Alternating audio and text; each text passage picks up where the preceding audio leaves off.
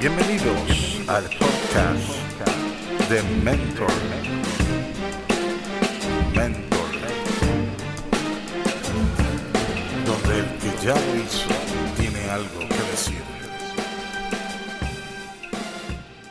Bienvenido a otro podcast. Aquí estamos hoy compartiendo con un buen amigo Apolinar Pavón, eh, maestría en consejería, eh, conferenciante vasto conocimiento esotérico y estamos tirando un pie forzado.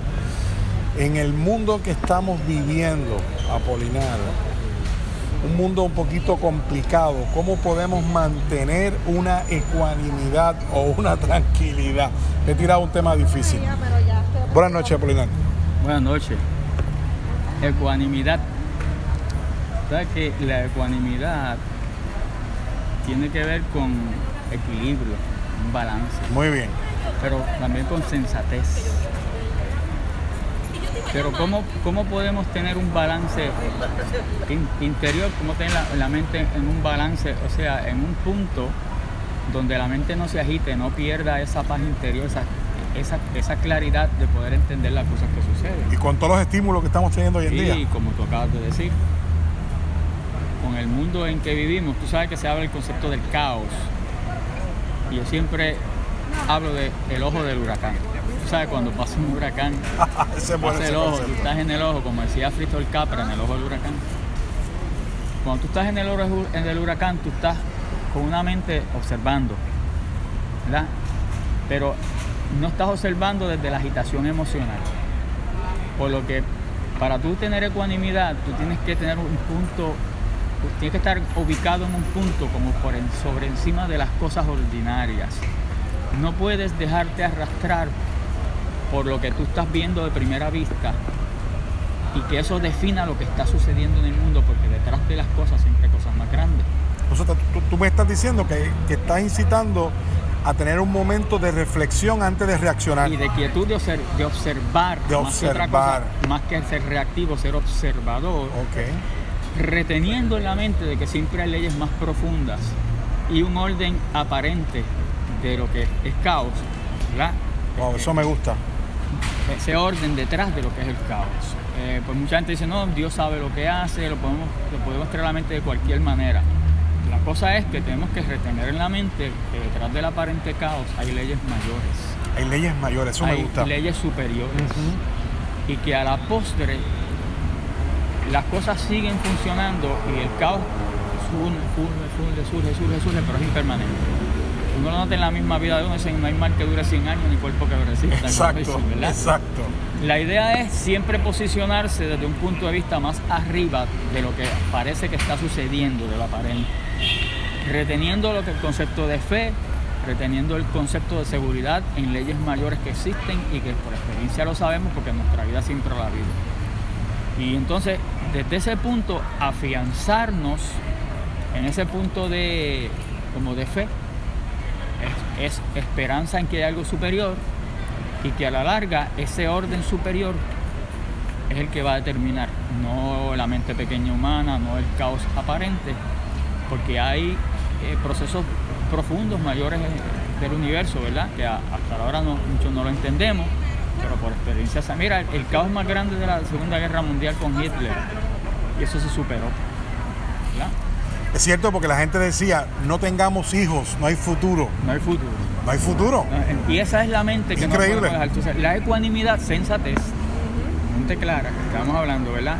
Esa lucidez de tú observar, retener de que lo que pasa en lo aparente, no, lo que está pasando ahí frente a ti, este llamado caos, no es, dura, no es para siempre, es impermanente y que no se nos puede olvidar que hay leyes superiores en el universo. Claro. Y que el universo tiene un orden.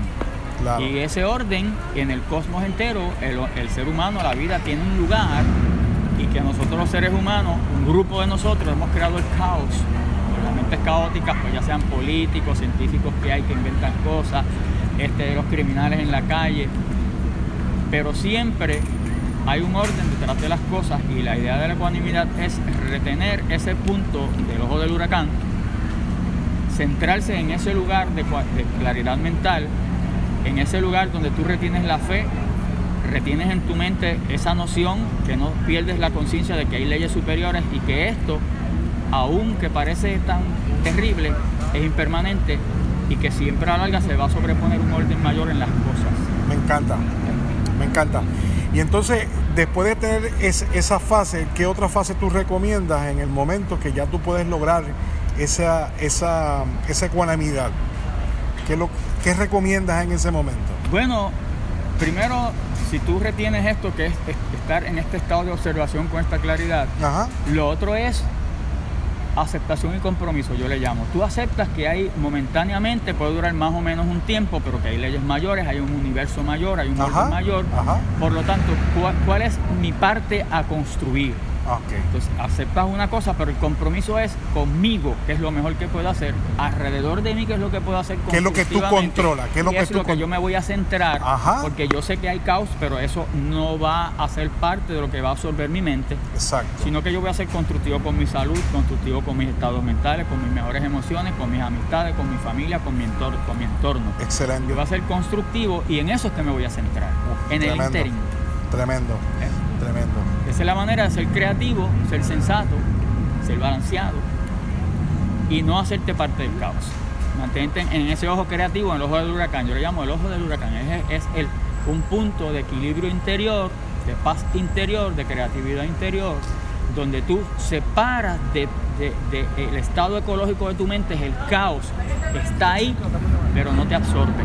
No te absorbe. Tú decides porque tú no puedes controlar, pero tú sí puedes decidir en qué estatus va a estar tu mente y qué, cómo tú vas a responder a eso. O sea que en ese momento vas a tener un, llamado a un poder, a un poder que vas a tener interior. que ese, orden del que estamos hablando es parte de tu, de tu, naturaleza más profunda. Tremendo.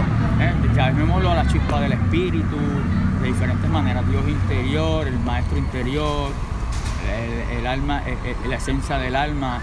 Este, de diferentes maneras los griegos le llamaban de una manera, los egipcios de otra, en el cristianismo se le llama pues el Cristo interno, la, divinidad interior.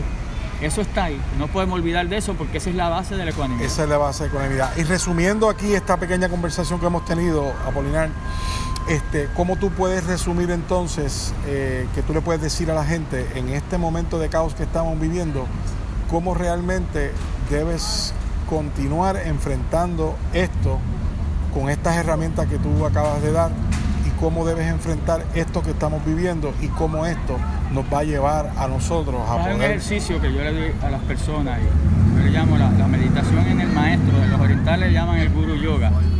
la, meditación en, en la chispa interna, el Cristo interno. No te puedes olvidar, tienes que retener durante el diario vivir que tu última y más esencial naturaleza es esta, esta esencia.